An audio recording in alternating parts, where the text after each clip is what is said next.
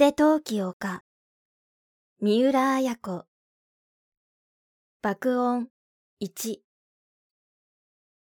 エリコは旭川空港の柵にもたれて飛行場を眺めていた。飛行場といっても低い丘の原の中に幅45メートル、長さ1200メートルほどの滑走路が南北に伸びているだけだ。その滑走路もエリコの立っている柵からはチモシーやオーチャードに覆われた野原としか見えない。吹き流しが風に2、3本吹かれているだけで飛行機の姿はない。2週間の予定で本州に出張した西島博之が12時40分着の飛行機で今日帰国する。西島からは3日おきぐらいにハガキが来ていた。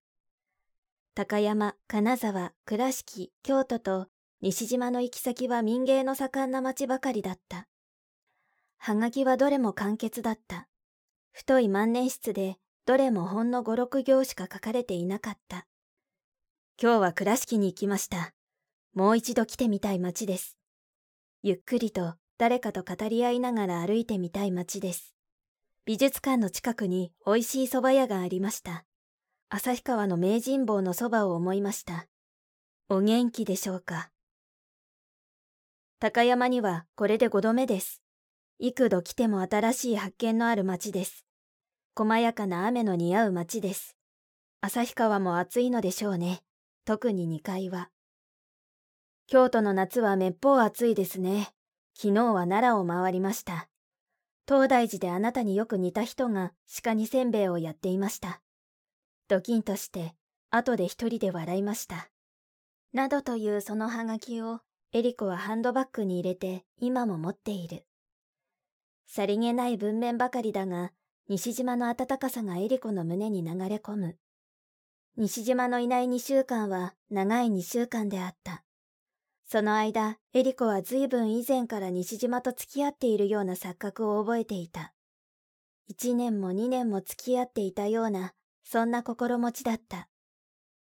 人の心が歩み寄るのは、なんと早いものかとエリコは不思議に思う。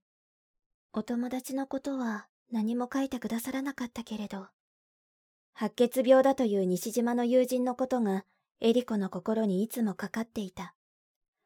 鈴村というその友人の妹、高子と西島との縁談はどうなったのか。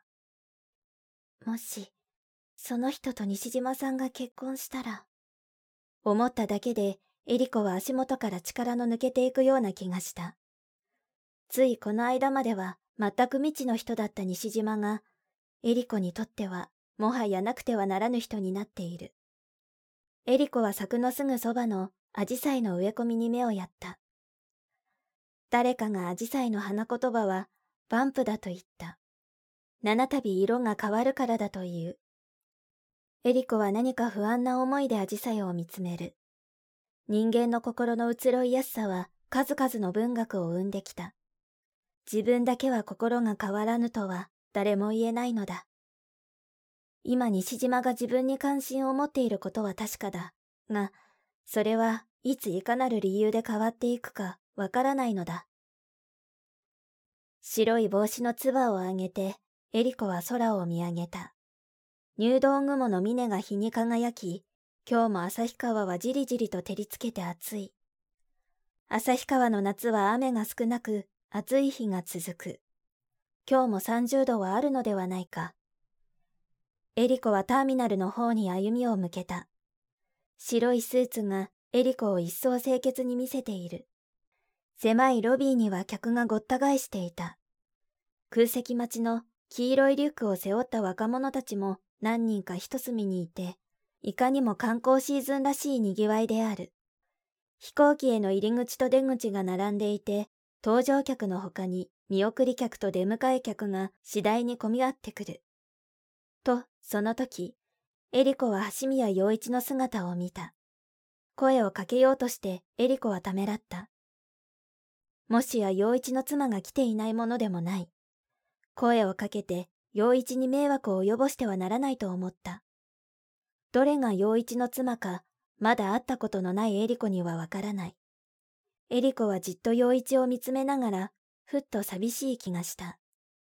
自分の父に何の気兼ねもなく話しかけることのできない立場を寂しく思ったのだ。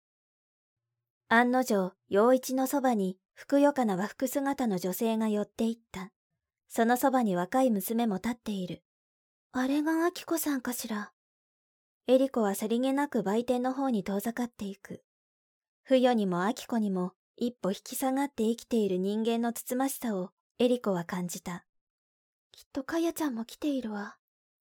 かや子に見つかってはならないと、エリコは狭いロビーを見回した。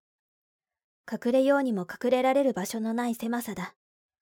外に出ていようかと思った時、不意にエリコは肩を叩かれた。あら、お姉さんじゃないの。恐れていたかや子がいつの間にか後ろに来ていたのだ。あら、かやちゃん。